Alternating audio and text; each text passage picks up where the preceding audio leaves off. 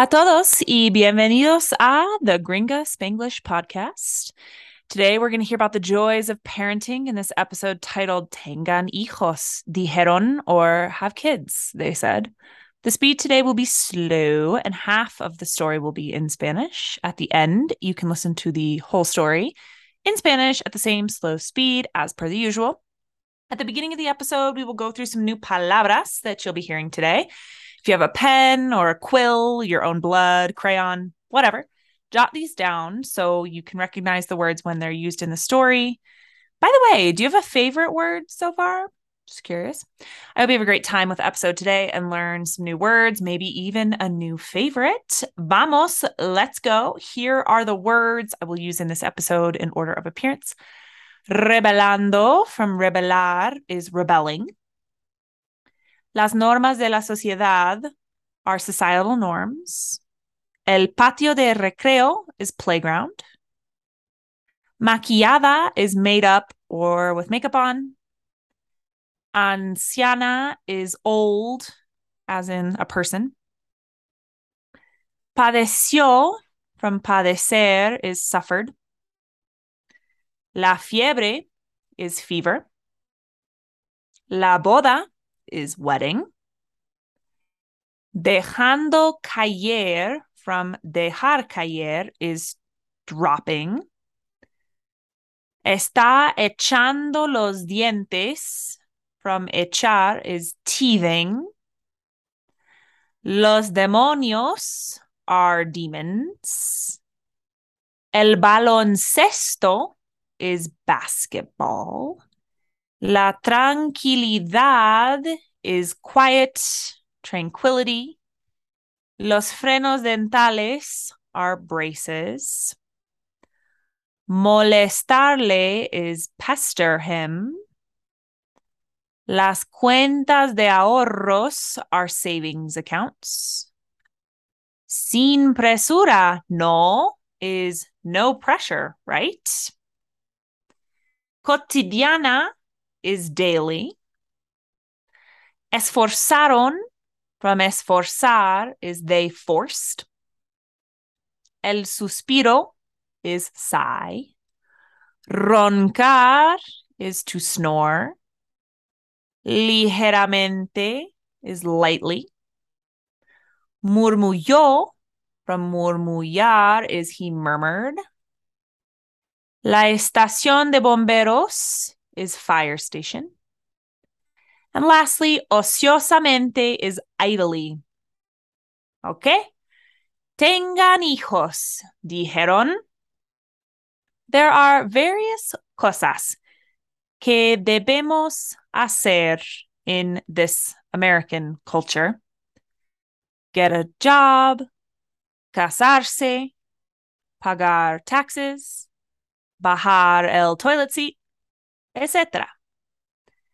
Some people these days están rebelando en contra de estas normas de la sociedad. These someones no se llaman Antonio y Daniela. Daniela had always known que quería ser a mom.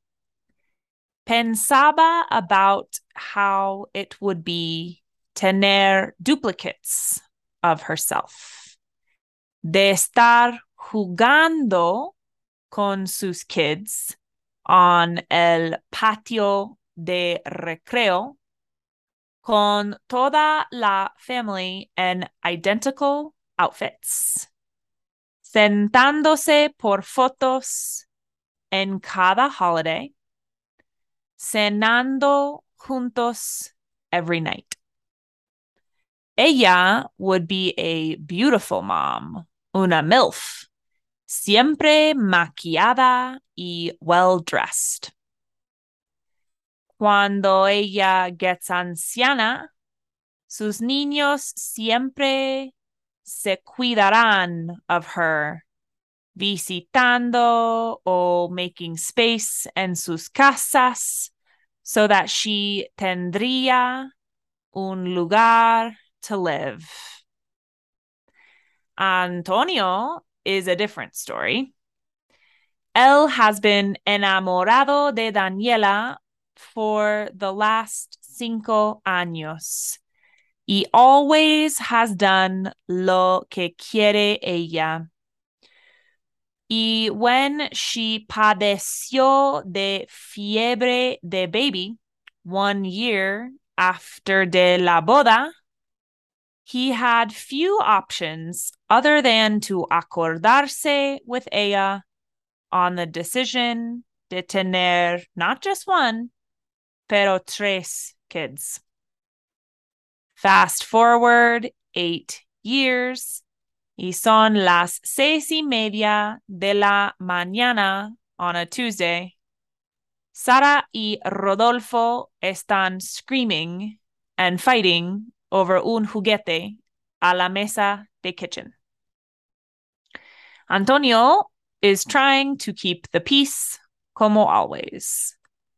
La bebé Carolina está dejando caer un Cheerio one by one onto the floor where el perro los está eating.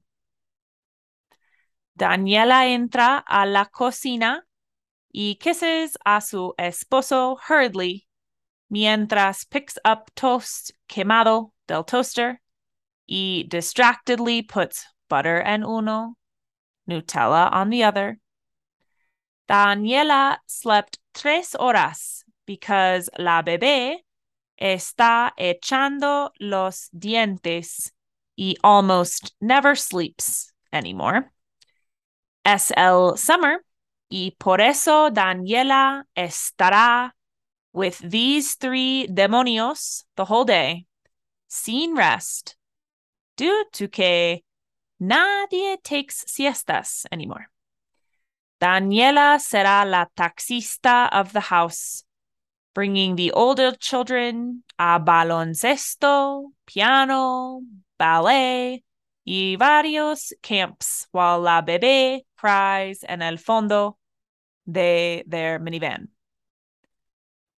At the end of the workday, Antonio comes home from the oficina cansado e irritable at six, expecting dinner y un poco de tranquilidad and finding neither of the two.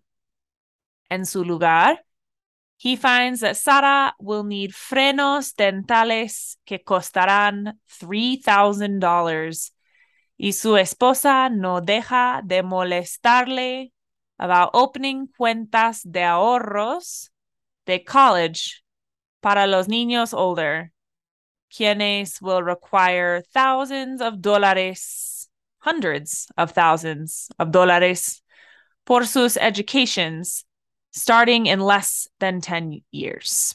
Sin presura, no? When finally the kids are in their camas por la noche a las nueve y media, resulting from the battle cotidiana con Rodolfo, where they esforzaron him to shower or at least cepillarse los dientes, Daniela y Antonio fall onto the sofa exhausted. Antonio le gustaría to have a bit of adult time tonight, pero he knows that solo happens once a month y today no será el día. With a big suspiro, he watches while los ojos de Daniela close lentamente y ella empieza a roncar ligeramente on his shoulder.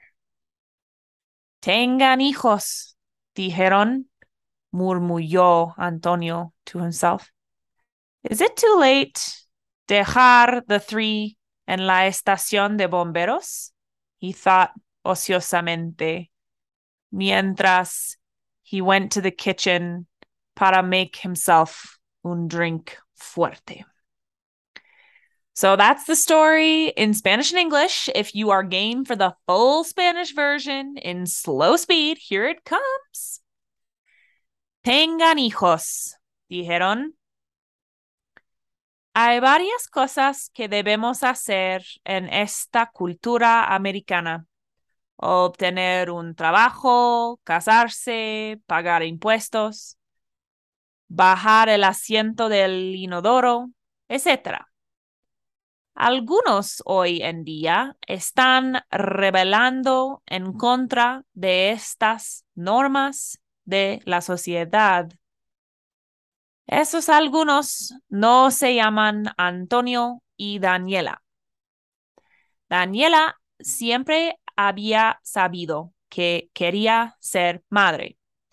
Pensaba sobre cómo sería tener duplicados de sí misma, de estar jugando con sus niños en el patio de recreo, con toda la familia en vestimentas idénticas, sentándose por fotos en cada día festivo, cenando juntos cada noche. Ella sería la mamá hermosa, una MILF, siempre maquillada y bien vestida. Cuando ella vuelve anciana, sus niños se cuidarán de ella siempre, visitando o haciendo espacio en sus casas para que ella tendría un lugar donde vivir. Antonio es una historia diferente. Él ha estado enamorado de Daniela por los últimos cinco años y siempre ha hecho lo que quiere ella. Y cuando ella padeció de fiebre de bebé un año después de la boda, él tenía pocas opciones más que acordarse con ella en la decisión de tener no solo uno, pero tres hijos. Avancé rápido ocho años y son las seis y media de la mañana un martes. Sara y Rodolfo están gritando y peleando sobre un juguete a la mesa de cocina. Antonio está tratando de mantener paz como siempre. La bebé Carolina está dejando caer un Cheerio a la vez al piso, donde el perro los está comiendo. Daniela entra a la cocina y besa a su esposo apuradamente mientras recoge pan tostado quemado del tostador y distraídamente pone mantequilla en uno, Nutella en otro. Daniela durmió tres horas porque la bebé está echando los dientes y casi nunca duerme, nada más. Es el verano y por eso Daniela estará con estos tres demonios todo el día sin descanso debido a que nadie toma siestas, nada más. Daniela será la taxista de la casa, llevando a los dos hijos mayores al baloncesto, piano, ballet y varios campamentos mientras la bebé llora en el fondo de su minivan.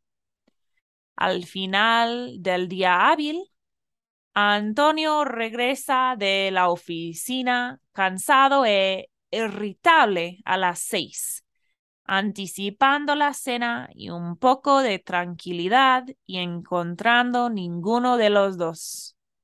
En su lugar encuentra que Sara necesitará frenos dentales que costarán tres mil dólares y su esposa no deja de molestarle sobre abrir cuentas de ahorros de la universidad para los niños mayores, quienes requerirán cientos de miles de dólares por sus educaciones, empezando en menos de 10 años.